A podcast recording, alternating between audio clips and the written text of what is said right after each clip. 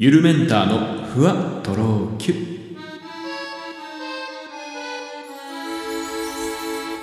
どうもゆるメンターです。この番組は僕ゆるメンターが日々の出来事をキュッとまとめてふわとろゆるっとお届けしていきます。もうね、僕さっきこのポッドキャストの、まあ、再生回数とかをチェックしていて分かったんですけど、これ49回目ってことはもう次50回目記念すべき第50回目配信が、えー、来週やってくるっていうことですね。まあすみません。ちょっとあのー、都合で先週お休みしてしまったんで、えー、まあ2週間ぶりの、えー、番組ということになりますけれども、えー、ね、49回目、えー、なんかすごい 一人でそんなになんかめちゃめちゃ聞かれてる番組でもないんですけど、まあ根強くですね、あの、聞いてくれてる友達は何人かいますんで、あの、その方々のためにもですね、まあちょっと50回ね、えー、いい回になるといいななんて思ってますが、まあ全然ゲストとかで出たかったら言ってください。直接僕に50回目一緒に喋りましょうよ。でも本当にいつかはね、やっぱりこう、二人とかなんかゲストを呼んで喋りたいなっていうふうには、まあ日頃から思ってるんで、ぜひ僕とくだらない話したい人、まあ、全然あの、いいですよ。ここに来れば、こういう風に、まあ、いい感じの音質で撮れますけども、全然あの、僕と、こう、電話で通話みたいな感じで、字で録音することも今できますからね。技術的には。まあ少し本当電話での会話っぽくなりますけど、まあそれもそれでなんかラジオっぽくていいじゃないなんて思ったりして、えー、よかったらお声掛けください。もう先週だったか？先週というか前の回だったったか、あの、エアコンが壊れたっていう話をしたんですけど、で、結局、えー、買い替えました。新しいものに。まあ、その、修理っていうのも考えられたんですけど、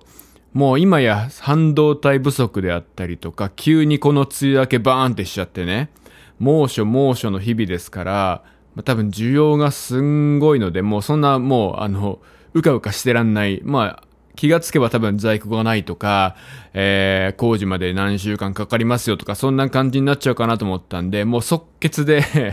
あの、すぐですね、もう知り合いの電気屋さんに連絡。まあ、てか本当はちょっとうちの母親が行動的すぎてすごかったんですけど、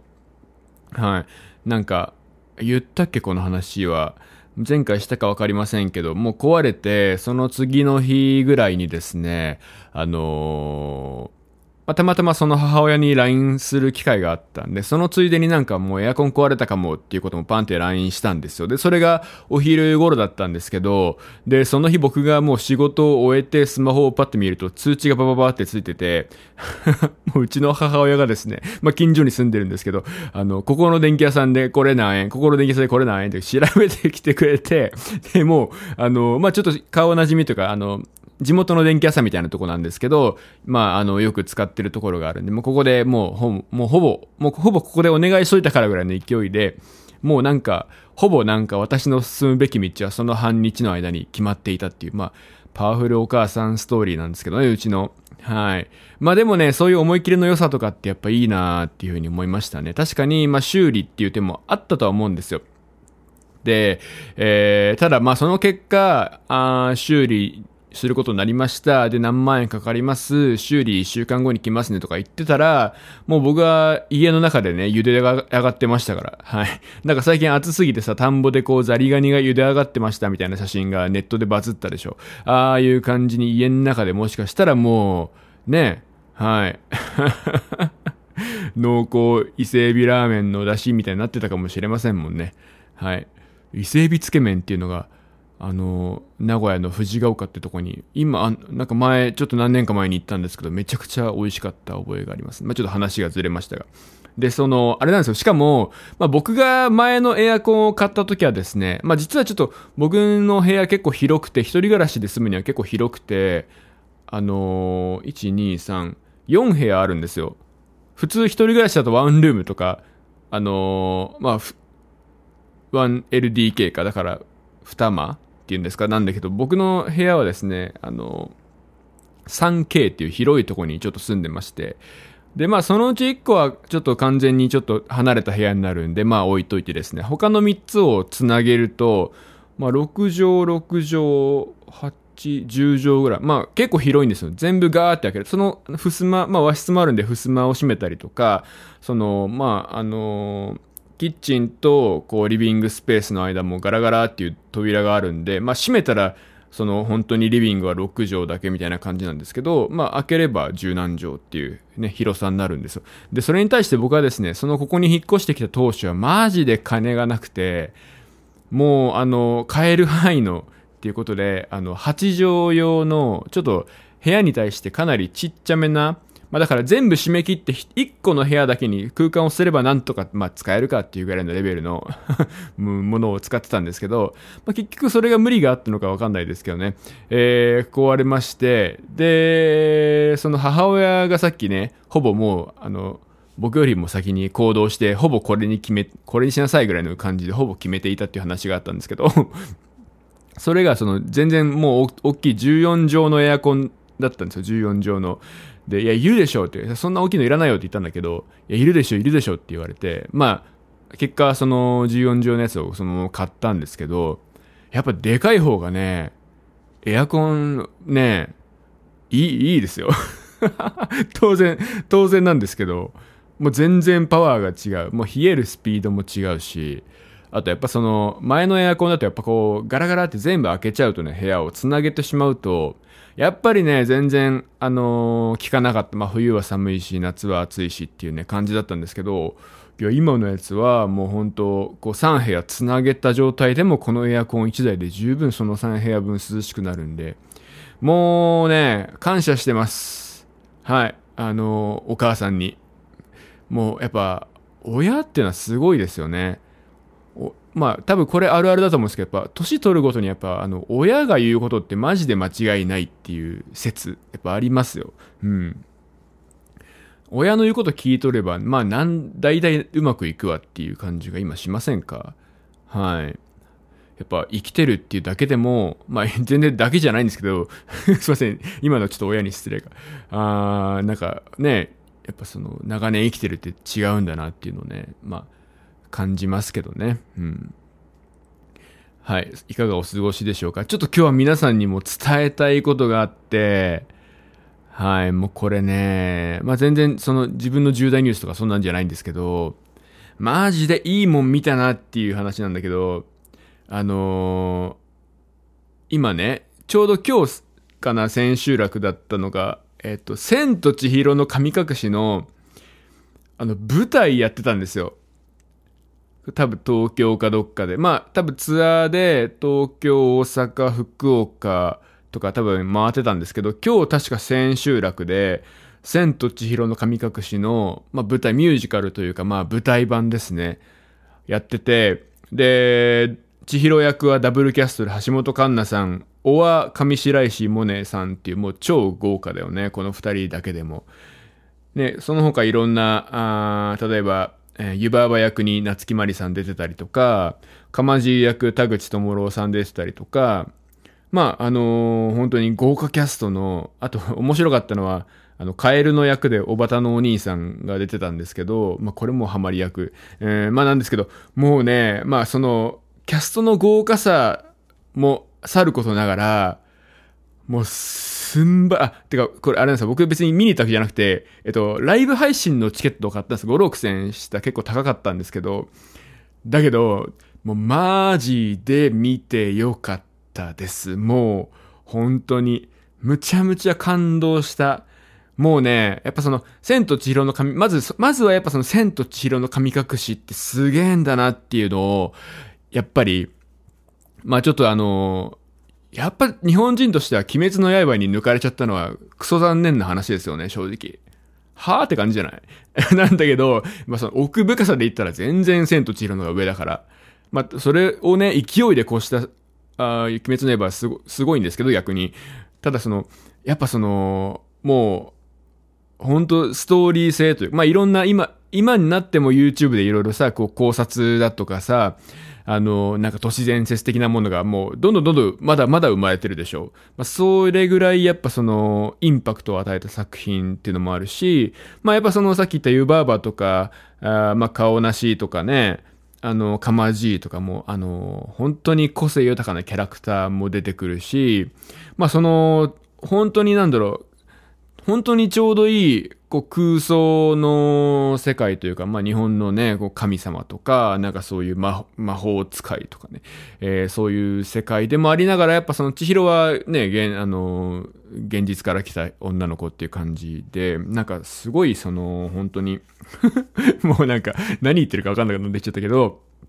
やっぱ世界観があってね、こう、すごいですよね。壮大なストーリーですし、そのドキドキする場面、ハラハラする場面もいっぱいあるし、あやっぱその有名なあの電車のシーンなんてのはすっごい本当なんかそれ見てるだけでもこう胸が熱くなるっていうかなんかじんとするものがあるようななんかいいシーンだしね。まああとやっぱ冒頭でお父さんお母さんがあの豚になっちゃうっていうあのやっぱあそこもねこう結構トラウマ的な衝撃がありますけれどもまあやっぱその本当にやっぱ作作品というかそのまずストーリー自体の面白さっていうものも感じたし、で、やっぱその、そのまま曲がね、久石譲さんの曲が使われてるんですけど、舞台版も。その曲の凄さっていうのもね、えー、改めて感じました。もう僕は昨日からですね、ずっとその、千と千尋の、あの、プレイ、あ、プレイリストっていうか、なんだっけ、なんていうのあれ、サウンドトラックか、を、あの、ずっと聞いてますけど、もう、ねえ、やっぱそれぞれの場面にあったあ曲、そしてやっぱその裏切らない、どこかやっぱジブリだな、久石譲だなっていうのを絶対に、えー、感じることができる音楽、まあ本当に素晴らしいなと思いました。で、やっぱ、それもまあやっぱその、千と千尋の神隠しっていうものがやっぱ、はあ、面白いなって思ったのもあるんですけど、やっぱその舞台の、もうクオリティというか、演出の凄さも、もう本当に僕が一番今まで見た舞台の中で一番一番すごいなと正直思いました。あの、まあ、最近は僕、まあ、あの、さっき出てきた母親とかに連れられて、結構宝塚とかを見に行ってた宝塚って結構ね、あの、面白いんだけど、古風な演劇で、ハリボテみたいな感じ、セットが全部、ハリボテ系なんですよ。じゃなくてやっぱこの、千と千尋の神隠し、本当にこう、おお湯屋のさ、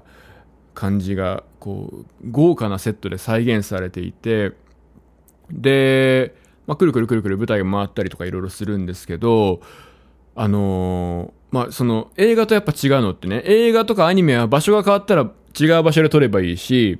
その違う場所を描けばいいんですけど、舞台ってやっぱその一つのあの舞台上でいろんなシーンを再現しなきゃいけないでしょ？だからその中心にはもちろんお湯屋のその、まあ、櫓というか建物が一個ドーンってあるんですけどそれをうまくこう角度を変えたりとか、まあ、そこから伸びるこう花道みたいなところとかをうまく使って千と千尋のその全シーンをね、えー、もう再現していて。いやすごかった本当に。これまだ見れない、ライブ配信、なんか見逃し配信とかもあるらしいんですけど、もし、もし今、ちょっと今変えるのかわかんない。まあ、多分先週ら今日終わっちゃったんですけど、見逃し配信が確か水曜の夕方までかな、やってると思うんで、あの、もし今変えるんならこれ見た方がいいと思います。皆さん、マジで。めちゃくちゃ面白い。感動した。もうだから演出の凄さに、終始、物語が全然その、悲しくないところでも、もう終始なんかもう僕、2、3時間ぐらいの舞台ですけど、ずっと泣きそうで、もう最初のね、あの、ブーンってお父さんとお母さんと3人で車に乗ってるシーンからもうね、できているんですよ、世界が。森の中に迷い込んでいく感じとか、はい、うわー、映画と一緒だって思うぐらい、すごい完成度高くてですね。めちゃめちゃ感動しまして、もうほんとこんな見てよかったって思うものは、あの後にも先にもあんまないかなって思ったんですけど、さすが、東宝様々ですね。東宝の90周年記念かなんか、あのー、のなんか記念的な作品だったと思うんですけど、いやもう作ってくれてありがとうございますって感じですねやっぱ東宝なんで、あの、もう、編集とかもすっごいうまいんですよ。舞台の編集。あ、いいところでいい角度から撮ってるみたいな。で、あの、結構舞台のライブ配信って見られたことない方多いと思うんですけど、実際に、まあ劇場でやっぱ見るっていうのも一個の楽しみだけど、劇場では見れない、本当にその、まあ一番最前列の席ならわかりませんけど、劇場って普通、普通はちょっと遠くから見るじゃないですか。えー、なんでそこでは見えない、やっぱその、あ、えアーティスト、演者さんのその、細かい表情とか、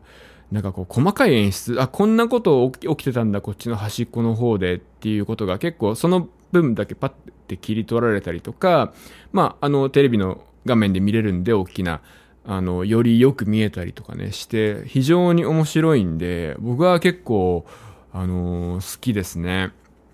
まあ、中でも、これはでもちょっと、後々 DVD とかになるんじゃないですか？もしだったら皆さんマジで買ってほしいな。この千と千尋の神隠しの舞台はすげえぞ、マジで。はい。日本のみんな、すげえぞ。もう、映画もすごかったけど、映画に全然負けない。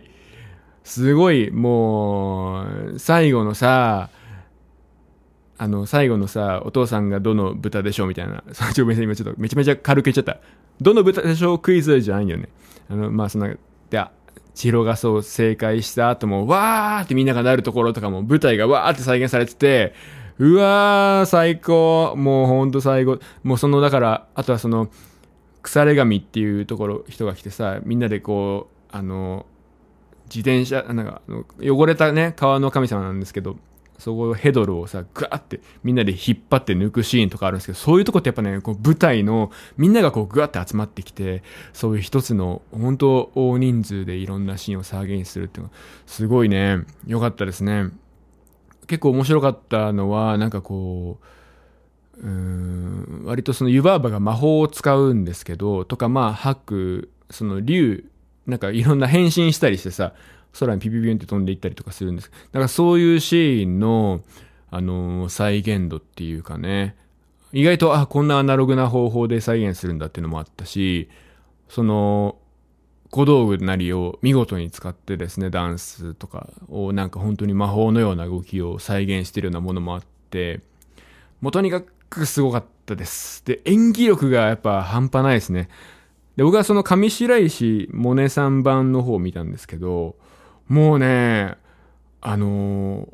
千尋に見えるんですよ。動きとかがジブリの動きなの。なんか人間の動きも。ご飯を食べる時とか。そうだし、例えば、こう、一生懸命なんか千尋がね、はし、あの、階段っていうか、はしごみたいなの登ったりとか、例えば、あとは雑巾がけしてて、へちゃってなんか、ね、ドジっ子さんみたいな感じのシーンとかあるじゃないですか。ああいうところもすべて、あの、アニメの千尋の動きをしてて、もう演技力半端なって思いましたね。うん。めっちゃ感動した、マジで。本当にも見た。はい。よかったら皆さん見てください。まあ、やっぱ千と千尋は本当、もういろんなシーンがグワングワンってこう、本当見せ場がボンボンボンってあって、いいなと思いましたね。えー、あと2分ぐらいありますけど、皆さんはどんなジブリ映画が好きですかね、ちなみに。まあ僕は千と千尋も、まあリアルタイムで小学生の頃に見たんで、好きではありますけど、うんちょっと落ち着いた系で言うと僕がですね、はあ、本当にいい話だ。もうこんなの見れて幸せって思ったのは、国立小坂からですかね。好きなんです、めっちゃ。めちゃくちゃいい話なの。まあ確かに千と千尋とかトトロとか、あの、ナウシカとかみたいにこう、なんかドキドキワクワクっていうシーンは一個もないんですけど、なんかその、もうね、最後の終わり方が本当にいいんですよ。あ、こういう風に繋がるんだ。めちゃくちゃいい話やんっていうのを、あの、と、とにかく、国立大阪からは、なんか感じましたね。あとはその、まあ、アニメも綺麗だし、描写とか、あの、海とか船の描写もすごい素敵だし、あとはやっぱそのさ、時代背景が素敵っていうか、学生運動とかのシーンが結構出てくるんですけど、やっぱ僕もこういうちょっと活動的な人間タイプなんで、うわー、僕もあの頃生まれてたら絶対学生運動をやってたなとかさ、なんか、あの、新聞を作ったりとか、いろいろするんですよ。で、カルチェラタンっていうなんかこう、学生たちのたまり場みたいなさ、こう、あの、本当なんか、その時代を象徴するかのような、こうね、あの、建物とかが出てきて、うわ、こういう世界にいてみたかったなっていうのを一番思う作品が、まあ、僕はジブリの中で特に、まあ、お気に入りというのは国立講坂からかなと思いました。はい。というわけで、次回ね、第50回目の記念すべき放送になります。特に、特別なことはいたしませんので、いつも通り、え50回目待っていただければいいなと思います。